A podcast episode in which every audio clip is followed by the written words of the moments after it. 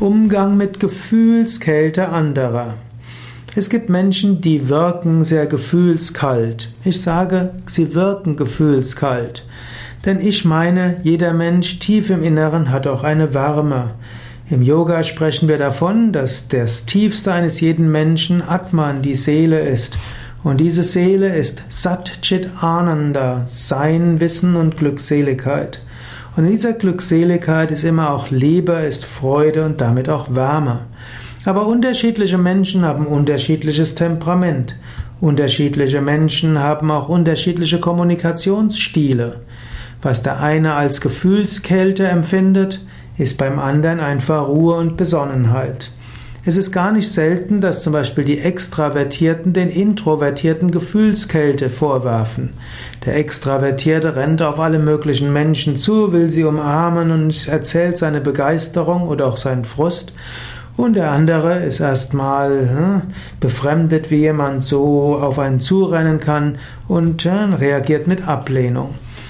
Daher, ich habe es oft schon bemerkt, gerade in spirituellen Kreisen, die Extravertierten werfen den Introvertierten Gefühlskälte vor. Umgekehrt werfen die Introvertierten den Extravertierten Oberflächlichkeit vor.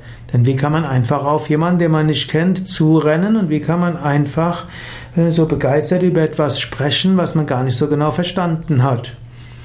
Also oft ist Gefühlskälte einfach nur ein Missverständnis.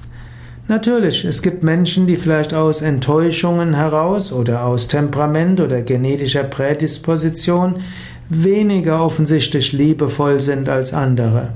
Es gibt auch Menschen, die weniger Einfühlsamkeit haben als andere. Es ist gut, dass es die Hypersensiblen gibt und es ist gut, dass es die eher äh, Unempfindlichen gibt, dass es Menschen gibt, die etwas distanzierter sind.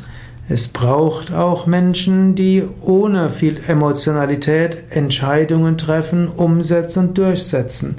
Gerechtigkeit braucht auch eine gewisse Gefühlskälte in mancherlei Hinsicht. Aber es ist auch gut, dass es die Warmen gibt, die Barmherzigen, die Gnade vor Recht ergehen lassen.